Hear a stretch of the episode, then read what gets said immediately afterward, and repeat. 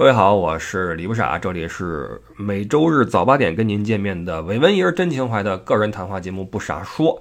先说一下上期是怎么回事，因为很多朋友可能到今天为止还在问，哎，上期节目怎么没更？是不是被毙了？是不是你拖更了或怎么样？都不是啊，既没有被毙，也没有拖更。呃，我一度以为啊是被限流了。什么意思呢？当时这个情况是这样，就是我还是像往常一样，在周六提前上传了在周日早八点会自动放出的节目，之后我就睡觉了嘛。然后一觉醒来，发现有人问我说：“怎么今儿的节目没有啊？”当时是九十点钟吧，我起来一看，果然没有，不知道去哪儿了。就是在那个定时上传列表里也没有，在专辑里也没有，找不着。于是我自己赶紧又手动上传了一次。传完之后又消失了，还是没有，我就纳闷了嘛。我说，我就去问客服，我说，我这节目怎么没了？客服说非常熟练的啊，一看就是大量的应用那个呃自动回复，然后再回复我说这个不好意思呢，说最近因为呃平台系统升级导致审核速度有点慢呐，啊，影响您的使用体验了，不好意思呢什么的哈。然后我就问了一句，我说真的只是审核的问题吗？那边就又复制过来哈，是的呢，不好意思呢，就这这，我为什么这么问？因为上个周日那天呀比较特殊啊，是个比较敏感的日子，呃，所以我我他跟我说是审核的慢嘛，于是我等，呃，我跟大家一样等了很久很久都没有出现，所以等是没有意义的。后来是那老赵，就是我们另外一个主播啊，在这个喜马拉雅上面跟我说说，哥们儿你你看看吧，呃，我这节目呀也遇到这样的情况了。呃，上是上传了，结果呢是被排在了所有节目的最后一个位置。那在我这儿都几百期往后了，而且呢不属于任何一个专辑。也就是说，如果我从后台去找的话，我不论是打开不傻说，还是打开不傻说历史，都找不到我新更新的这期节目。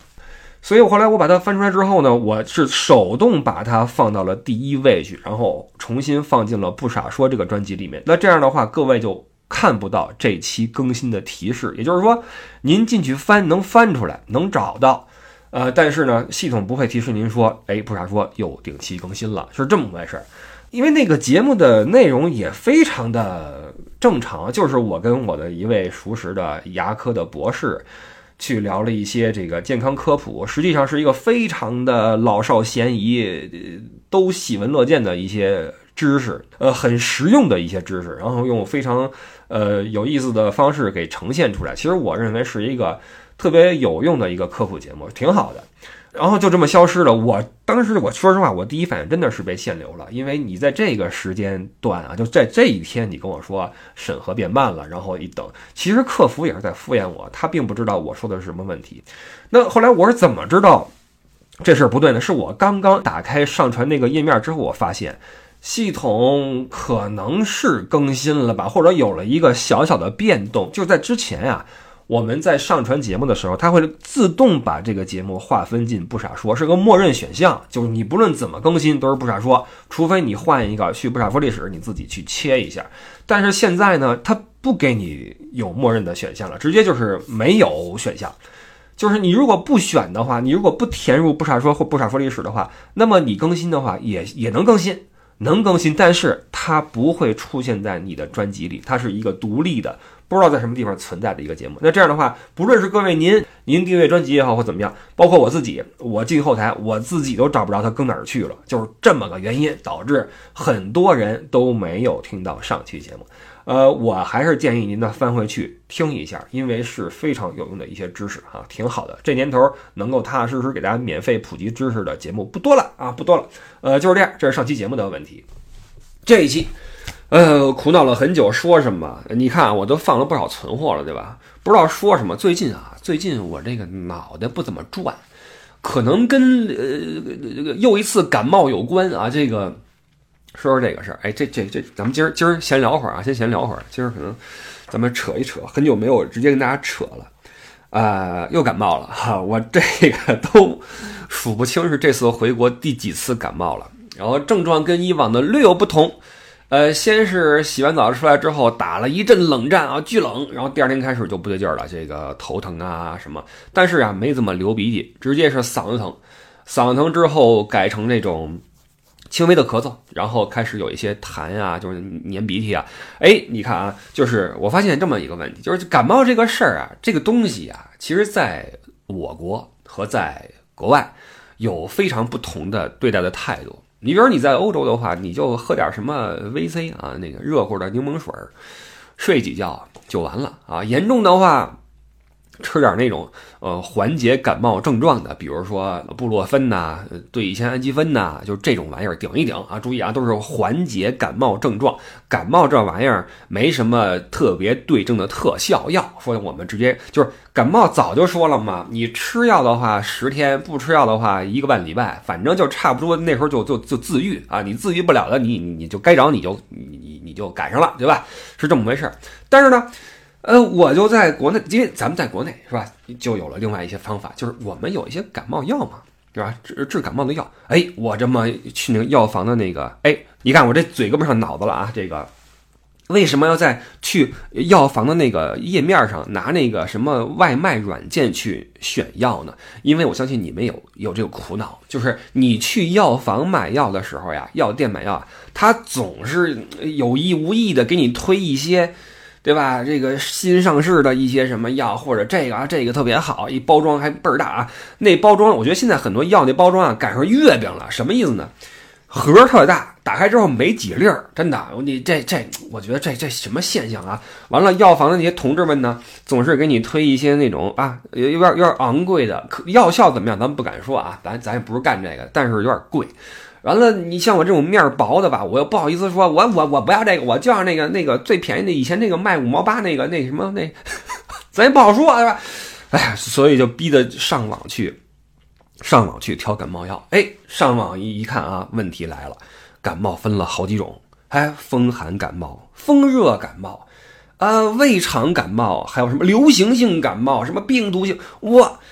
感冒还有这么多说法吗？但是这其实我以前也知道啊，因为哥们儿以前，嗯，那是一几年啊，那时候有一阵国学热啊，就是那个呃《黄帝内经》啊，嗯，《周易》呀，啊八卦呀，呃紫微斗数啊，什么这个啊，呃都很多人研究，我也买了几本这个著作呀，回家再翻，当然也看到了这个呃风寒感冒、风热感冒的一些区别，只不过从来没有。能够自我诊断过啊，自我判别过，呃，我属于哪感冒？因为他，我觉得这玩意儿它症状是通的呀。比如说，他说这个风寒感冒是流鼻涕，风热感冒是嗓子疼，那我全占的话，我是哪一种啊？我说不清楚呀，对吧？所以这个，我一直觉得这个这个传统医学里边这种这个风寒跟风热呀，是对我来说一个很玄的一个概念啊，很玄乎。呃，只不过呢，这次我是仔细的甄别了一下，我觉得应该属于风热啊，因为没怎么流鼻涕，且嗓子疼，嘿，然后弄了点那种什么所谓的去内热的呀，啊吃，呃吃了今儿是第六天了吧，开始有一些这种痰呐什么的哈，就意意思就是差不多快好了。呃，这就不能多说，因为牵扯到一个这个传统医学跟现代医学之争的问题。实际上，在嗯前一阵儿也有这样的一个争论，就是我呃我之前应该说过哈，我听过那个徐文兵老师的一段儿，就他跟梁冬主持过，不是梁冬主持，然后请他做嘉宾，两个人聊过一阵儿那个《黄帝内经》。呃，上古天真论呀，啊，这个那个的聊的我觉得挺好的，非常通俗易懂，而且徐老师他那个嗓音呀、节奏呀，包括他那个讲话的风格呀，我还挺喜欢的。但是到了前些年呢，啊，不是前几个月呢，突然，呃，这个徐老师沉寂很久了，突然又出来了，然后针对那个尹烨做了一些发言，包括针对文鸿章。啊，而且这个措辞很激烈，直接就是说哈，我跟那个网红医生的区别是什么？哎呀，这个我一看，怎么都又又，怎么这个传统医学跟现代医学又这样就对峙上了呢？我我觉得还挺没必要的，对吧？其实我是这么想的，就是，嗯，不论是什么理论，不论是东还是西，不论是这个中还是阳，不论是古还是今，我觉得多一种对这个世界的诠释方法呀。都是我们理解这个世界，往大了说，理解这个不能说理解宇宙，感知这个宇宙的一个方法论，对吗？我觉得其实你了解的更多的话，是有助于我们有更多的体验和感悟的。其实我觉得应该把这个当成我们，呃，一个福利。就是很多你看洋人啊，我们说洋人，洋人没有这一套东西啊，洋人就靠现代医学嘛，对吧？那感冒了回家顶着。那我们这边感冒之后，你有些选择啊，风寒风热什么的，你不管你信不信，你多一套这种，嗯，怎么说？解读这个世界上很多现象的法则啊，多一套方法论，我觉得其实应该算是个好事儿，没必要去争啊。越往后，我觉得越没必要去争。呃，说到这个争啊，哎呀，今天这个怎么一一一停不下来了？说到这个，哎，我先说一下啊，今天我本来想说跟德国相关的一点事儿的，我看了本书啊，大家耐心再听一会儿啊。说到这个争啊，我最近有一有一些感悟啊，就是我们现在的这个一些空间啊越来越小，对吧？一些规则越来越严，就导致我们在讲话的时候要越来越小心。同时呢，对立也越来越严重，对吧？这个跟世界的大形势有关系，也跟一些微小的微观环境有关系。这个我们不谈，但是这个东西的变化呢，让我有了一个呃感想，分两方面。一是什么呢？一是尽量的把这个话语的表达的空间呀，从公域转向私域。什么意思呢？你看。呃，过去我在微博上很活跃啊，这这个那个的还发点东西什么的，看呀什么的。呃，现在我不发了，因为我觉得微博过于公域，就是那儿的人你你不知道是谁，他也不知道你是谁，然后经常容易上来就干啊，我觉得特别的难受。转向私域，转向哪儿？转向朋友圈，就是我自说自话。那如果你你你关注我，自然是因为你就是你听过我节目对吧？因为我只在节目里面说过我的。这个加我号的这个方式啊，这个不傻微信一啊，呃，全拼不傻微信，阿拉伯数字一，加完之后你喜欢就看，不喜欢就就就删，这是一个私域的一个表达，就对我来说，我觉得更安全一些，更安定一些啊。当然，喜马拉雅这块范围也是公域的，所以你看吧，我多久没有在做什么喷壶了？我也很久没有说过什么容易被下架的话题了，对吧？对，这是这是其一，就是尽量的把这些呃你想说的话。从公域的表达转向私域的表达，那其次呢？第二个方面是什么呢？就是尽量的减少争论的空间，这个可能性就是不要这个拿这个理论出来说这个那个的啊，就还是刚才那句话，就是古今中外啊，什么中西啊，什么东西中洋啊，我特别不爱争这些。然后我也很反感那些特别鲜明的，呃，由不得你去。折中的呃处理的一些表达，上来就是划线，然后就站在一方谴责另一方，特别的无聊。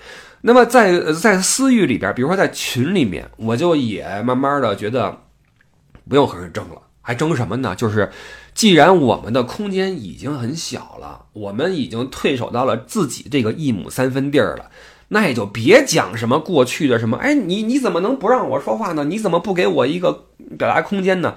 对不起了，道不同就就就拉倒吧，别争，别杠，对吧？我我就是这个感觉啊。第一就是转向私域，第二私域的话，尽量的就是处得来就处，处不来就算了，多了不说了啊。要说有点长了，这样吧，我先我先停，好吧？然后呢，我我再单说一期这个，想说一个跟德国的文化呀什么的相关的一点小事儿，好吗？我们我们这期就当一个当个引子吧，好吧，先这样啊，然后我们接下来再录下一期啊，我们一块儿更新，好，谢谢各位，拜拜。